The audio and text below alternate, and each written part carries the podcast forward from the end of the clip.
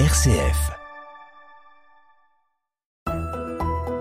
Près de chez vous et nous sur une RCF avec Marie Le Bailly. Chers auditeurs de une RCF, bonjour et bienvenue dans votre émission Près de chez vous en Hainaut. L'émission de cette semaine est tout à fait particulière puisque plutôt que de vous emmener sur les routes du diocèse de Tournai, nous allons consacrer cette émission entièrement au centre d'interprétation du proto-béguinisme à Oni, avec deux intervenantes toutes particulières. Nous allons en savoir plus sur Jacques de Vitry, sur Marie Denis, sur l'histoire du proto-béguinisme et sur le centre d'interprétation qui ouvrira ses portes en septembre. Amoureux du patrimoine, restez à l'écoute. C'est parti! Nous voici donc partis à la découverte du centre d'interprétation du proto-béguinisme à Oni. Alors Oni, nous l'avons déjà dit dans une émission précédente, c'est dans la région des Auprelles, la région de Charleroi. Et cette fois-ci, nous allons en apprendre plus parce que la dernière fois, nous avions juste abordé le sujet. Cette fois-ci, nous avons une émission spéciale qui lui, qui lui est consacrée. La raison de l'émission spéciale de ce mois-ci, c'est parce que un crowdfunding est prévu et surtout que l'ouverture ne va pas tarder. On va pas trop vous en dévoiler, on va quand même vous donner envie de visiter. Et pour ça, avec nous, nous avons deux intervenants. Rita Fenendal, la responsable scientifique du projet, et Déborah Lomoro, du service patrimoine de l'évêché, qui a accompagné le projet. Bonjour à toutes les deux. Bonjour. Bonjour. Alors on va commencer par euh, Madame Fenendal. Le CIPO, d'où vient cette idée? Alors c'est assez original parce que toute la question du béguinisme et en particulier du proto-béguinisme, c'est-à-dire vraiment des tout débuts du mouvement béguinal, m'ont fasciné depuis de très nombreuses années.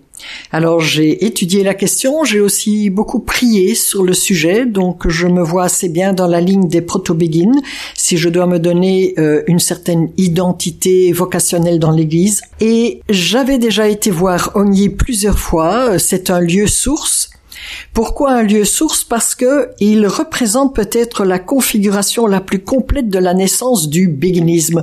Souvent, on croit que le béguinisme, le mouvement béguinal, est né en Flandre parce que c'est là qu'on a maintenant les magnifiques béguinages patrimoine universel. Mais c'est pas le cas. Euh, il est né en fait dans le diocèse de Liège, qui à cette époque s'étendait beaucoup plus loin qu'aujourd'hui. Il allait jusqu'à Nivelles et jusqu'à Ogny, près de Charleroi. Quelle est cette configuration tout à fait unique C'est qu'on a autour d'un prieuré non seulement une proto-béguine et de grand format, Marie Dogny, dont deux vies ont été écrites, deux vités, ce qui est très rare, et également un petit béguinage, j'appellerais ça un proto-béguinage aussi, euh, c'est-à-dire une maison d'abord habitée par une dame, puis deux, trois, et puis la maison devient trop petite, on ajoute une petite maison entorchée à côté. Donc nous sommes au tout tout début de ce fabuleux mouvement qui a continué jusqu'à aujourd'hui et continue. La dernière béguine, Marcella Pétet, était morte en 2013, mais déjà depuis 1995, il y a plein de nouveaux béguinages qui se font jour. Alors ce proto-béguinisme, vous l'avez dit, c'est Marie Denis qui en est le personnage principal, en tout cas le personnage principal qui sera traité dans le centre d'interprétation. Vers quelle époque euh, sommes-nous? Je dirais vers 1200. Pourquoi? Euh, Je préfère donner une date globale plutôt que de la naissance et de la mort, parce que vers 1200 euh, se passe un basculement dans notre civilisation. On passe du monde féodal vers le monde de la bourgeoisie, l'essor des villes, ça c'est au niveau économique, et en même temps se, se déploie une véritable révolution au niveau spirituel, c'est-à-dire on a plein de nouveaux mouvements dans tous les sens, orthodoxes, hétérodoxes, il faudra mettre un peu d'ordre et l'Église va promouvoir naturellement les franciscains et les dominicains. Et les béguines sont extrêmement importantes. Elles ont un peu plus de mal à se situer par rapport à l'Église parce que comme elles sont à la fois religieuses et laïques ou ni religieuses ni laïques, elles n'ont pas, euh, disons, une place tout à fait claire pour l'institution euh, ecclésiale qui euh, va toujours avoir certaines réticences par rapport au mouvement. Et c'est là que Jacques de Vitry va jouer un rôle fondamental. Eh bien justement, présentez-nous ces deux figures, Marie Denis et Jacques de Vitry. Qui sont-ils? Alors, Marie Denis vient de Nivelles. Elle euh, est en fait issue d'une famille bourgeoise assez aisée qui la marie à euh, Jean, qui sera son époux. On ne sait pas très bien si le mariage sera consommé ou pas, peu importe. Je crois que c'est vraiment pas ça qui domine. Quoi qu'il en soit, Jean va également euh, prendre la même voie que Marie, c'est-à-dire une vie spirituelle profonde, et euh, ils vont tout quitter, euh, disons leurs aises de famille bourgeoise de Nivelles, pour s'installer à Willembro pour soigner des lépreux. C'est ce que fera Marie Dogny la plus grande partie de sa vie. Mais déjà à ce moment-là, elle est extatique, il y a des miracles, etc.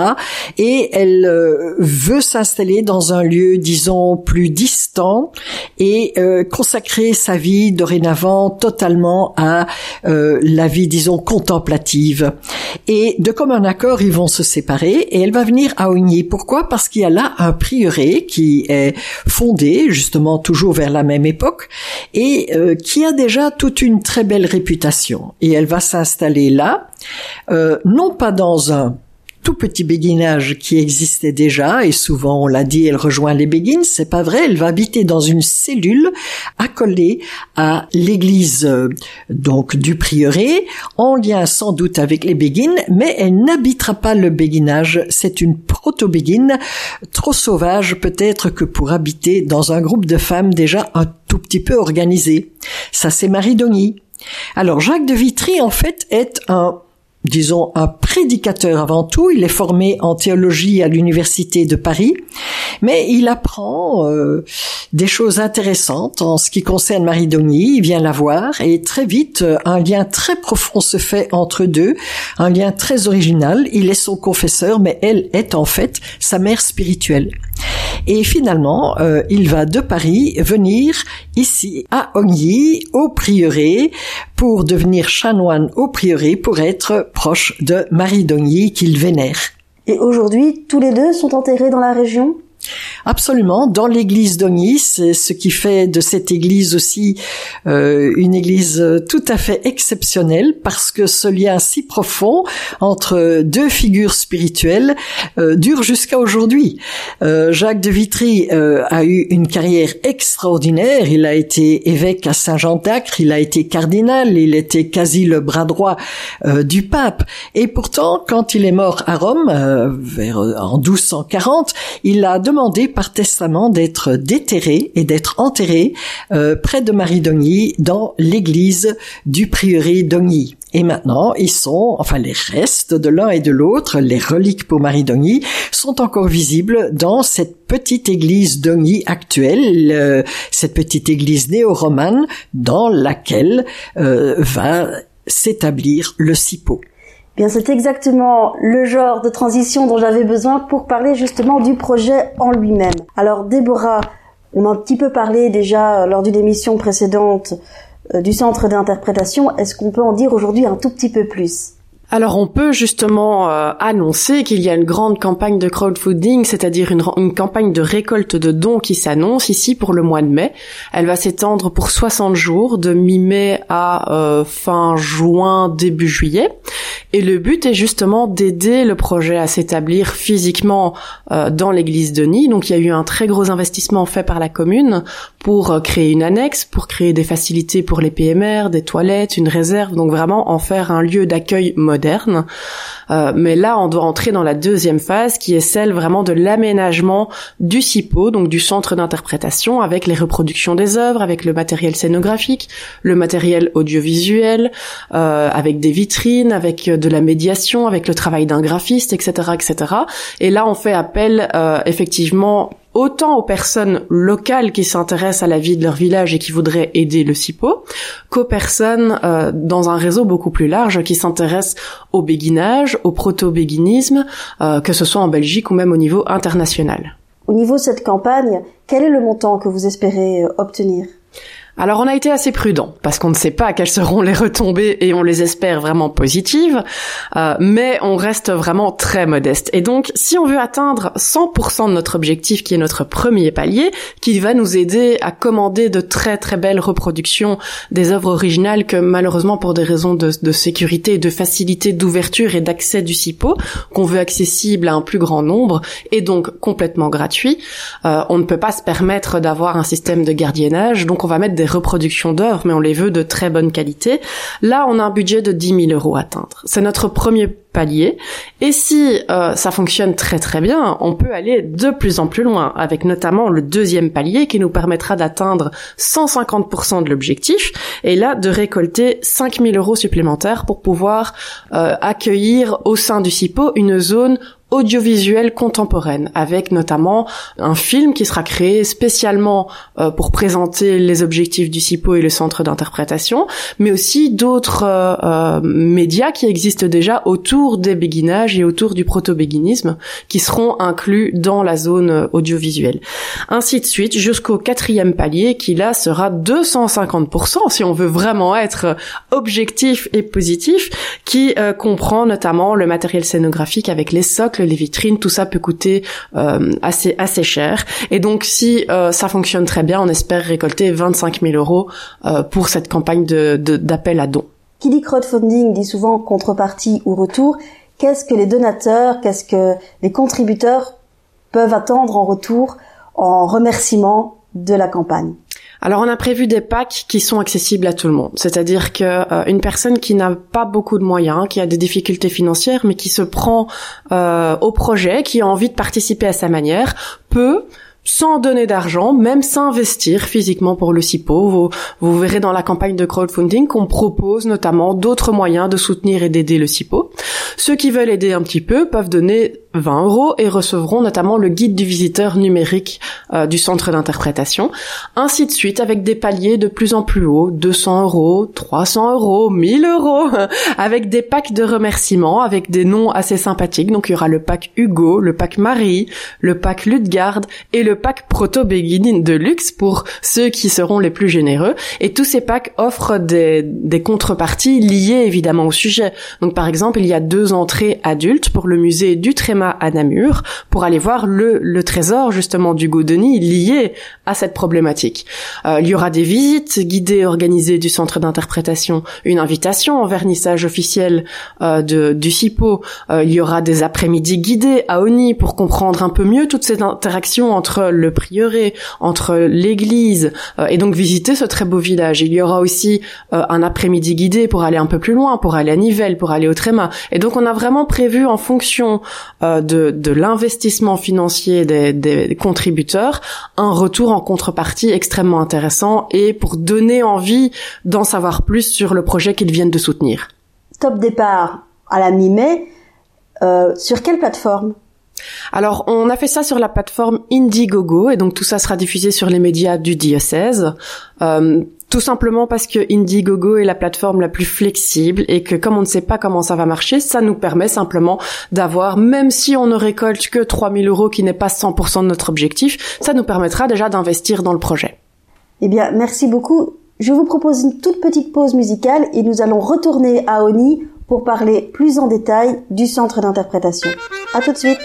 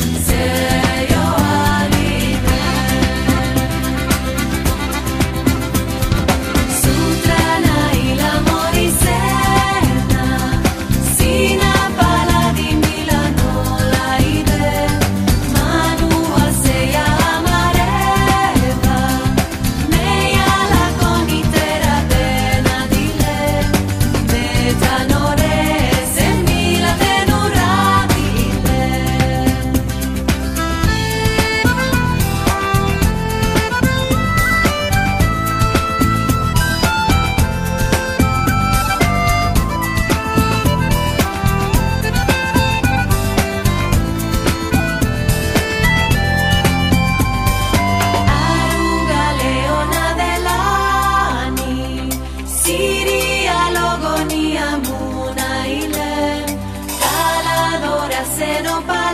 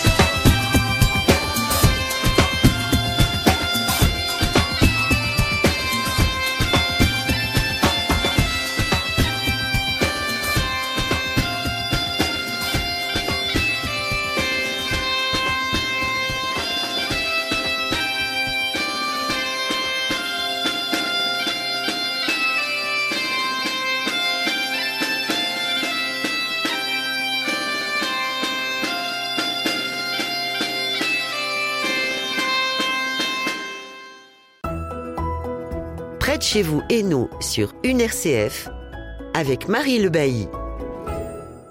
Vous venez d'entendre Galicia, un morceau du groupe belge Urban Trad. Nous voici de retour dans le diocèse de Tournai et plus particulièrement à Oni dans la région des Auprelles pour parler du centre d'interprétation du proto-béguinisme d'Oni, le CIPO pour faire court. Et nous sommes avec Rita Fenendal et Déborah Lomoro pour parler plus en avant du projet. Nous avons déjà parlé de l'historique et du crowdfunding qui accompagne le projet. Nous allons peut-être revenir sur une question un petit peu plus euh, pratique et un peu plus territoriale. En fait, quand on pense béguinisme, on pense aux enclos, aux beaux enclos qu'on voit en Flandre, on voit aux bâtiments particuliers à Isoprel également Mais pas du tout. Donc, dans ce diocèse de Liège où est né le béguinisme, nous sommes environ 30 à 50 ans avant le tout premier béguinage enclos qui est celui de Louvain et qui est de 1232. Nous sommes ici euh, déjà à Liège avec le fameux Lambert Lebec vers 1180, mais c'était plutôt des groupes de partage, hommes, femmes, partage l'évangile, partage des expériences, mais vraiment le côté béguinal, c'est vers 1200 qu'il y a vraiment cette explosion parallèle, l'essor des villes et euh, une véritable pépinière de nouveaux mouvements. Et alors, on, s'est souvent dit, mais qu'est-ce qui se passe en Wallonie? On n'a pas ces enclos-là. Ce n'est pas exact. C'est pas une question de Wallonie ou de Flandre qui n'existait pas encore à l'époque. C'est que les enclos n'ont pu naître que là où il y avait un appui politique et donc financier important. Il est clair qu'à partir du moment où les béguinages deviennent des enclos, il faut beaucoup d'argent que les Béguines n'avaient pas. Elles allaient bien sûr, et c'est ça l'originalité des Béguines, gagner leur vie par elles-mêmes, souvent à l'extérieur, mais elles ne pouvaient construire un tel ensemble. Alors il y a eu en Flandre l'appui des comtesses de Flandre, deux femmes qui ont soutenu les femmes, qui s'intéressaient à ce mouvement d'émancipation des femmes, et il y avait dans le duché de, du Brabant, euh, le duc de Brabant, qui lui aussi soutenait les Béguines pour une autre raison, c'est qu'elles étaient plus obéissantes que les fameuses corporations un peu plus difficiles à gérer. Mais ça signifie aussi que dès que la politique, disons, et l'argent interfèrent, on a certainement des bâtiments et une structure qui assure la pérennité, mais il est quand même intéressant de noter que toutes les grandes œuvres mystiques ont été écrites hmm, par des béguines n'habitant pas ces grands enclos. C'est quand même intéressant à savoir. Je voudrais encore ajouter, à Tournai, il y avait un enclos c'est quand même euh, une ville actuellement en Wallonie. Mais à ce moment-là, que ce soit donc euh, le Hainaut et euh, toute la région du nord de la France, etc., je ne vais pas entrer dans les détails historiques, dépendaient de la Flandre. Et donc là, effectivement, également dans les villes françaises, hein, comme Valenciennes, Douai, etc., il y avait des enclos. Donc c'était bien lié à la politique et pas une certaine configuration par exemple, qu'on dirait actuellement communautaire linguistique. Donc revenons à aujourd'hui, revenons à Oni. En fait, si j'ai bien compris, le centre d'interprétation sera dans l'église qui sera toujours accessible pour les célébrations. Donc ce ne sera pas une église reconvertie, mais une église en activité. Voilà, tout à fait. Donc ici, on ne parle pas d'un projet de reconversion d'une église désacralisée, ni même d'une désacralisation partielle, mais d'une occupation. Et je ne vais pas dire une occupation partagée, mais vraiment d'aller plus loin. Quand on vient à Oni, et plus précisément dans l'église de Ni, on peut déjà aller dire bonjour à Jacques de Vitry et Marie Denis, qui se trouvent côte à côte sur l'hôtel latéral gauche et l'hôtel latéral droit, avec leurs reliques.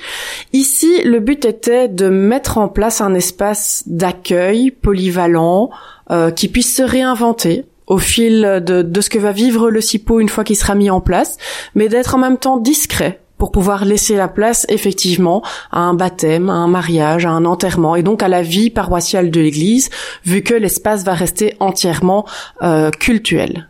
Et concrètement, à quoi va ressembler ce centre d'interprétation? Que pourra-t-on y voir?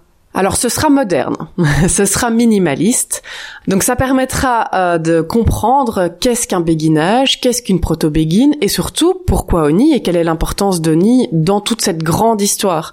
Et donc le but est vraiment de faire une mise en bouche et d'aller créer des liens avec d'autres grands lieux, de créer des liens notamment avec le trésor du Godoni qui se trouve au Tréma, de créer des liens avec Nivelles où il y a aussi des reliques de Marie Denis à Nivelles, euh, de créer des liens avec Fosse-la-Ville où il y a aussi des choses à voir qui sont en lien avec le proto-béguinisme, de créer des liens avec ces grands béguinages qui font partie du patrimoine universel UNESCO dans l'autre partie du pays. Et donc on va vraiment essayer avec un modeste projet euh, d'ouvrir une porte et de réflexion sur autre chose. Et c'est ça que dans cette église pleinement culturelle, on essaye de faire un espace de partenariat vraiment dynamique dans un lieu d'accueil qui sera vraiment polyvalent. Et ce qui est important à dire, c'est qu'on a une très belle collaboration ici entre plusieurs instances officielles, l'évêché de Tournai d'un côté, épaulant la fabrique d'église, la commune qui a tout de suite embrayé sur le projet, qui a rénové l'église, l'électricité, le chauffage, la sonorisation, créé cette annexe, mais aussi les comités locaux. Et donc il y a pas mal euh, de, de, petites instances autour du CIPO qui sont tous bénévoles et qui s'investissent vraiment pour faire voir le jour à ce projet depuis déjà 2016. Bien justement, revenons un petit peu euh, aux différentes étapes de ce projet. Comment s'est-il mis en place? Alors c'est assez amusant parce que je suis obligé de dire que c'est une inspiration. Alors, euh, qu'est-ce que c'est une inspiration? Il y a dedans, il y a esprit dedans. Et si je le dis, c'est que tout simplement, c'est que euh, si je ne le disais pas, je mentirais. Et c'est très important pour moi parce que ça signifie que c'est un projet spirituel. Son statut est laïque, son inspiration est spirituelle et donc dans le mode de fonctionnement, euh, normalement, et je l'espère, on devra toujours ressentir cette dimension spirituelle. Peu importe que l'on croit ou que l'on ne croit pas ou pratiquant ou non, c'est une certaine façon de fonctionner avec l'esprit. Je dirais que le SIPO, euh, c'est pas simplement euh, ce centre interprétatif dans l'église, c'est quelque part retrouver le feu des origines et on espère qu'il y aura une propagation du feu. Donc, même dans le sens même du SIPO, ce n'est pas simplement quelque chose de culturel, ni même cultuel, mais on rejoint vraiment un mouvement spirituel. Alors ça, c'était pour euh, ce côté plus spirituel et je donne maintenant la parole à Déborah. Comment tout cela s'est mis en route? Comment l'évêché est-il entré dans le projet? A-t-il mis en place le projet? Ben, Tout a démarré par un courrier, arrivé dans un service de l'évêché, puis transféré dans un autre service, et puis finalement abouti sur mon bureau euh, de Madame Fenendal. Et donc on a pris contact, on a vu un peu quelle était euh, la demande, qu'est-ce qu'il y avait derrière. On a assez vite embrayé, je pense que la commune a tout de suite répondu aussi favorablement. Et alors nous, comme nos partenaires, ce sont les fabriques d'église, on a dit ok, mais on fait une réunion avec la fabrique d'église et on voit un peu quel est le fond ici du projet et ce qui est possible de mettre en place tout en respectant l'église et sa vie euh, au niveau local. Euh, et donc il s'en est suivi euh, plusieurs réunions, de rencontres, de prise de connaissance les uns avec les autres, de prise de connaissance avec le projet, avec les possibilités du projet au niveau local. Et de fil en aiguille, le projet s'est remanié et est devenu ce qu'il est aujourd'hui, c'est-à-dire il était assez clair de rester dans les limites de quelque chose de léger, qui puisse se retirer au besoin pour laisser la place à la vie de l'Église, mais aussi quelque chose d'assez ouvert, qui n'appartient à personne finalement, mais qui permet à chacun de venir s'y investir et à chacun d'y trouver sa place. Et c'est ainsi que des institutions comme le Tréma ont tout de suite embrayé aussi dans le projet. Et c'est ça, je pense, le feu dont parlait Rita, le feu du SIPO, c'est que ce projet qui, est né d'une idée finalement, euh, de un réseau en fait s'y vient s'y attacher et euh, beaucoup de personnes souhaitent s'y investir. Et qu'apportera cette euh, installation, cette implantation à Oni du CIPO pour la commune des Auprelles alors le projet, je pense, tombe à un bon moment où la commune essaie justement de redynamiser un peu euh, la, commune des Auprelles, euh, l'entité, notamment avec le prieuré adjacent qui est en plein travaux, qui deviendra aussi un lieu euh, assez vivant. Et donc il va y avoir par la suite des connexions certainement entre le CIPO, entre euh, la, la, vie du prieuré tel qu'il va le devenir euh, et donc ça, c'est l'avenir et la vie du CIPO qui va se développer, qui pourra nous le dire. Mais ça s'inscrit vraiment dans une politique de la commune de mettre en avant son patrimoine ancien, plus récents comme l'église néo-romane, euh, mais aussi son patrimoine industriel. Donc la commune a vraiment beaucoup d'atouts qu'elle souhaite remettre en avant. Rita? Euh, ce qui frappe euh, en ce qui concerne le projet du CIPO, quand je vais en parler à l'extérieur et aussi en Flandre, c'est deux choses. L'intérêt pour le proto-béguinisme, hmm, surtout quand j'en parle dans les, beaux grands enclos actuels, mais aussi la façon d'agir c'est-à-dire le travail par partenariat qui s'est mis en place d'une façon quasi spontanée et qui est assez remarquable. Il n'y a pas de chef. Il n'y a pas, euh, je dirais, de véritable autorité. Et euh, c'est vraiment main dans la main qu'on avance et qu'on devra avancer. Ce sera la condition d'un futur du centre, c'est qu'on travaille véritablement dans ce respect mutuel des compétences de chacun. Et euh, je crois vraiment que cet aspect-là euh, est très important pour attirer de nouveaux euh, partenaires, de nouvelles personnes intéressées dans le projet. Ce mode de fonctionnement qui est assez unique. Et c'est vrai que j'ai parlé à un moment donné d'inspiration, c'est très limité l'inspiration s'il n'y a pas des personnes qui mettent en terre concrètement le projet. Je crois vraiment que sans Déborah, euh, il n'y aura jamais rien eu. Ça, je le dis honnêtement, parce qu'elle a tout pris en main et elle continue d'être pour moi celle qui, qui tient vraiment le fil rouge du projet. Bien sûr, il y a la commune et l'évêché qui travaillent main dans la main. Il faut quand même signaler une commune très rouge, hein, très socialiste et un évêché je dirais quand même, je crois catholique, et c'est vraiment dans une entente complète, sans conflit. Euh, c'est c'est vraiment quelque chose qui mérite d'être mentionné parce que c'est rare, et je crois que ça c'est une grâce. Et alors euh, il y a aussi tout le travail des comités locaux euh, très variés qui font un formidable travail pour que ce soit vivant sur place, mais tout aussi important l'apport externe, bien entendu le tréma qui a été extrêmement généreux. On a là, on a eu une province de Namur qui a soutenu même financièrement la province du Hainaut pour certains aspects du SIPO. C'est quand même assez extraordinaire. Et euh, maintenant aussi récemment, de plus en plus de chercheurs scientifiques euh, et des grands noms jusque dans les États-Unis. Donc il y a là comme une propagation qui, pour moi, vraiment euh, est, comment vais-je dire, un, signe, un signe spirituel. Et bien sûr qui demande aussi beaucoup de travail humain. Il faut l'un et l'autre. On a dit bientôt l'ouverture. Ce serait pour quand? Peut-être pas de date exacte, mais plus ou moins une époque, une période? Alors on avait rêvé pouvoir ouvrir pour le 23 juin 2023, qui est la date d'anniversaire de la mort de Marie Denis, euh, mais malheureusement, euh, voilà, les, problèmes des travaux font que euh, la, commune n'est pas prête à, à ouvrir l'espace pour qu'on puisse l'aménager. Donc tout cela est postposé dans la deuxième quinzaine normalement du mois de septembre. Donc après les grandes vacances, il y aura une campagne de communication pour annoncer l'ouverture officielle du CIPO. Et donc pour toutes les personnes qui ont contribué via l'appel à dons à porter le projet, elles seront informées que les contreparties, les invitations, etc., etc., arriveront euh, pour la deuxième quinzaine du mois de, de septembre. Alors parlons euh, de l'accessibilité.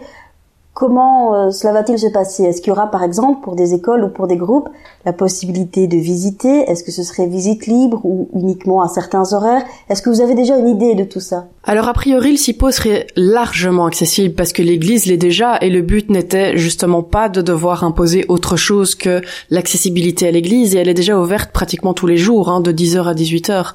En, en, hiver évidemment ça ferme un tout petit peu plus tôt. Euh, il y a des écoles juste à côté donc on imagine très bien qu'il y ait des demandes et des partenariats euh, entre euh, le service communication de la commune, les comités locaux et les écoles intéressées pour pouvoir venir visiter au niveau du CIPO. Après un accueil touristique plus large, ça demande évidemment une organisation, ça demande un personnel engagé et là malheureusement à ce stade-ci du projet, on ne peut absolument rien garantir à cette échelle-là. Mais on peut garantir une accessibilité gratuite et assez large en termes d'ouverture dès le début. Alors si vous voulez bien, je vais vous proposer une nouvelle petite pause parce que juste après, je vais vous poser une question à toutes les deux qui risque de durer. À tout de suite.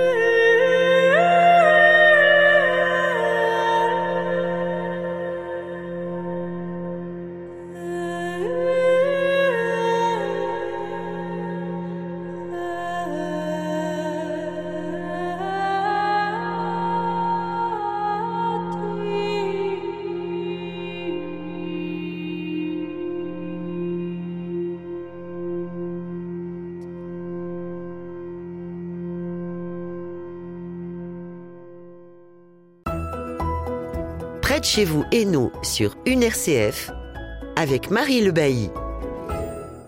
Le chant que vous venez d'entendre est Caritas Abundat in Omnia de Hildegarde de Bingen qui est interprété par Maïté Itois et Kingdom of Navarre. De retour pour la troisième partie de cette émission Près de chez vous en Hainaut, consacrée à la création du centre d'interprétation du proto-béguinisme Denis, que nous appellerons SIPO pour faire court, et nous sommes toujours avec nos deux intervenantes afin de poser une question un petit peu particulière. C'est pour vous, pour euh, votre façon de penser ou pour votre niveau de votre travail, que représente le proto-béguinisme? Alors c'est une question que j'aime particulièrement parce que euh, en fait euh, le SIPO est là pour nous rappeler ce qu'est ce proto-béguinisme et pour nous dire qu'il a encore toujours quelque chose à dire aujourd'hui. Alors là, je prends un point de vue plus ecclésial. En effet, on sait bien que pour l'Église, on est toujours en recherche de feu. Et on a eu les communautés nouvelles, les communautés charismatiques, et certains disent, tiens, les nouveaux béguinages sont en train de reprendre le flambeau. On verra.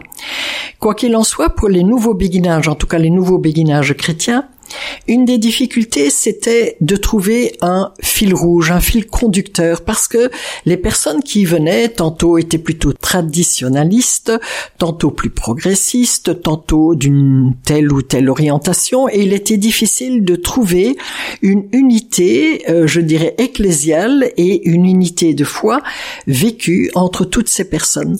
Alors là, j'ai commencé à creuser aussi pour cette raison le proto-béguinisme. C'est le retour aux origines, comme le Concile Vatican II prenait aussi un retour aux origines pour renouveler l'Église. Donc ce proto-béguinisme est important pour l'Église en général et pour tout ce renouveau du béguinisme actuel qui, je crois, euh, doit se construire solidement et pour cela, il faut revenir à ce qui les a fondés. Alors je me tourne vers Déborah pour modifier légèrement la question. Pour vous, au niveau du patrimoine et au niveau de l'histoire de notre diocèse, quelle est la place de ce proto-béguinisme? Quelle est la place de Marie-Denis et de Jacques de Vitry ce qui est interpellant justement euh, avec ce projet, c'est qu'on est ici dans une petite église d'un hameau hein, de la commune des Auprelles, Oni, mais avec un patrimoine extrêmement riche en termes euh, d'apports euh, pour l'histoire, la grande histoire que ça que ça rappelle. Et justement, c'est une histoire qu'on connaît un peu moins. C'est justement l'accent qu'on veut donner avec le centre d'interprétation sur ce proto-béguinisme. Et on se rend compte qu'à l'église de Nîmes, on a des traces extrêmement précieuses avec les reliques côte à côte de deux personnages assez essentiels pour ce mouvement et pour cette époque. Euh, on a des œuvres notamment qui évoquent Marie-Denis un peu partout. Il y a une très belle CDS qui se retrouve à New York aujourd'hui, qu'on va reproduire dans l'exposition. Il y a un très beau buste qui se trouve au musée diocésain de Namur, qu'on va reproduire dans l'exposition. Il y a plusieurs reliquaires qui se trouvent à Nivelles, un très beau qui se trouve dans l'autre église de Nîmes, parce qu'il y a d'autres deux églises à Oni. Euh, et donc toutes ces traces un peu dispersées vont être rassemblées en un seul C'est ça aussi, je trouve, l'importance du proto-béguinisme, c'est de pouvoir en un seul lieu évoquer une plus grande histoire et évoquer autre chose. Je voudrais encore ajouter des petites choses à gauche, à droite. Donc, euh, Déborah vient de parler du fait qu'à Ogny, il y a plusieurs églises. Pas tout à fait. Dans l'entité des Auprels, il y en a cinq. Et euh, j'ai eu l'occasion de parler de cela avec le bourgmestre qui m'a dit mais c'est impossible de continuer à, euh, disons, assurer les finances pour cinq églises. Et c'est là que la réponse de la petite église néo-romane d'Ogny est très intéressante et peut-être unique. C'est pas la première fois qu'il y a un projet, disons, de partage de l'Église entre le côté cultuel et un autre aspect ajouté. Mais je n'ai vu nulle part un projet où le cultuel est aussi totalement respecté. Cela reste une église paroissiale Total. J'ai connu d'autres lieux où on peut de temps en temps faire une cérémonie, ou disons même une cérémonie plutôt symbolique, mais ici cela reste pleinement l'église paroissiale avec un projet qui, comme l'a dit Déborah, euh, est souple et léger. Ça, c'est très très intéressant. Alors je vais un tout petit peu taquiner euh, ma chère euh, collègue Déborah et c'est important d'avoir toujours un peu d'humour dans l'interview. Elle a bien insisté sur le fait que les reliques et les restes de Jacques de Vitry sont côte à côte, mais ils sont côte à côte dans la même partie de l'église à droite et elle avait déjà séparé, euh, disons, les reliques d'un côté et les restes de Jacques de Vitry dans deux endroits différents, mais non côte à côte, c'est vraiment côte à côte. Et donc, c'est important de le savoir. Merci pour cette précision. Je peux même aller plus loin en disant que le reliquaire de Marie-Denis fait par l'abbaye de Maritsu contient une côte de Marie-Denis dans l'église de Nîmes.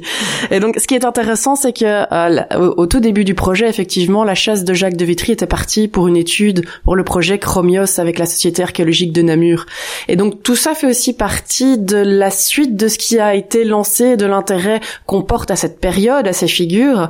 Et ça permet de montrer aussi euh, aux fabriques d'église, vu que c'est notre euh, public cible au sein de, de l'évêché pour le service patrimoine notamment, euh, que dans la moindre église, il y a quelque chose à voir, quelque chose à regarder, quelque chose à apprendre. Et que c'est intéressant de se retourner sur son passé pour comprendre aussi ce qu'on vit aujourd'hui. Pour revenir de manière un peu plus large sur le proto-béguinisme, c'est aussi un mouvement qui donne envie de s'intéresser à ce qu'on vit à l'époque actuelle au niveau de, de la vie des femmes et de l'émancipation des femmes. Est-ce que vous pouvez être un tout petit peu plus euh, précis sur la question? Ah, ça c'est un, un sujet extrêmement brûlant. Beaucoup de féministes à l'heure actuelle parlent des Béguines comme les premières femmes émancipées de l'Occident et c'est exact, mais il faut bien alors mettre les points sur les i. Elles sont émancipées parce que ce sont les premières femmes en Occident qui gagnent leur vie elles-mêmes, qui euh, pourvoient leur propre subsistance par le travail. Et c'est en ce sens-là qu'elles sont vraiment, je crois, les premières femmes émancipées. Parce que parfois, on va trop loin. Certaines féministes voient dans le fait que les première Begin osait critiquer euh, des instances ecclésiales que c'était déjà une critique féministe contre contre j'exagère un peu mais enfin les hommes ce qui est absolument faux. Euh, les Begin s'en prennent tout autant par exemple aux, aux chanoinesses de Nivelles qui vivaient trop riches à leurs yeux. Donc elles s'en prennent à tous ceux qui dans l'église ne vivaient pas l'évangile vraiment à fond et d'une façon reconnaissable aussi dans leur façon de vivre mais comme dans l'Église catholique romaine, ce sont effectivement les hommes qui euh, pourvoient, disons, le service et notamment les sacrements, ce sont eux qui sont euh, les premiers visés, mais non pas parce qu'ils sont hommes. Alors, euh, je crois que c'est très important aussi de citer parmi les nouveaux béguinages l'importance euh, du féminisme. Donc, j'ai eu l'occasion de rencontrer également des nouveaux béguinages et un renouveau du béguinisme, notamment en Allemagne et en Italie. Et là, on a vraiment des des systèmes extrêmement féminins, voire féministes, où par exemple un homme ne peut pas entrer, et pourtant elles sont très très modernes, il n'y a pas de problème, et même certaines, par exemple, qui se nomment les sœurs en Christ, qui vivent leur vie spirituelle entre femmes et les maris, parce qu'elles sont mariées, les maris, euh, non, ils ne sont pas présents. Alors je dis, vous n'êtes pas là un peu en train d'inverser les choses. Avant, les hommes discutaient de spiritualité, les femmes restaient dans la cuisine. Alors puis-je vous demander, les hommes que vous voulez pas, vos maris, que ou vos compagnons que vous ne voulez pas à vos réunions spirituelles, est-ce qu'ils sont au garage en train de réparer des vélos? Ça m'intéresserait de connaître une réponse à cette question. Ça me permet de faire le lien avec la thématique qu'on a choisie pour faire la campagne de communication du crowdfunding. On a justement un peu euh, joué là-dessus, ce lien entre Jacques de Vitry, Marie Denis, une amitié spirituelle d'un homme et d'une femme au XIIIe siècle, jusqu'où cela a pu aller. En trois épisodes, on va justement euh, lire des extraits de la Vita euh, de Marie Denis écrite par Jacques de Vitry et expliquer jusqu'où ce lien spirituel a pu aller. Et donc on joue aussi du coup sur une thématique contemporaine pour reparler de l'émancipation féminine. Je crois qu'il y a une autre raison pour s'intéresser d'une façon très juste à ce couple spirituel, Jacques de Vitry-Marie Dogny. Parce que on se situe aussi à l'heure actuelle dans euh, cette crise ecclésiale marquée par les abus. Et on sait que c'est pas uniquement la pédophilie, mais aussi, par exemple, le viol des religieuses et des ambiguïtés un peu dans tous les sens. Or, l'éviter et les autres textes de l'époque sont assez clairs sur la question. C'était vraiment des relations chastes. Et dans la Vita écrite par Jacques de Vitry, il y a un passage euh, extrêmement émouvant où, à un moment donné, il ressent quand même pour Marie Dogny, ce qui me paraît normal, un élan peut-être marqué par une forme de sensualité. Il en est fort gêné, et il raconte ça avec, avec énormément de simplicité. Marie Dogny reçoit à ce moment-là une voix venue du ciel, et elle dit tout haut, ne me touche pas. Et elle dit, mais je ne sais pas d'où ça vient, je ne vois pas le rapport, dit Marie Dogny, je, je, ne sais pas ce que c'est. Alors Jacques de Vitry, euh, euh, vraiment, euh, tout humblement, dit, mais je remercie Dieu de ne pas lui avoir révélé ce qui s'est passé. Ça montre à quel point l'exigence de la chasteté était forte, et à la fois il y avait par moments, si vous voulez, des tentations, mais je crois que le, le climat général était tout à fait différent. Et il s'est passé euh, une autre chose tout à fait remarquable. Il faut savoir que tous les réseaux des femmes, qu'elles étaient béguines ou cisterciennes à l'époque, étaient, étaient fort denses, mais entre les hommes aussi. Hein. Donc Marie Dogny avait euh, vraiment un, ensemble de confidents féminins et masculins tout aussi importants. Aucun problème pour elle, aucun problème. Il n'y a pas de trace de déviance ou quoi.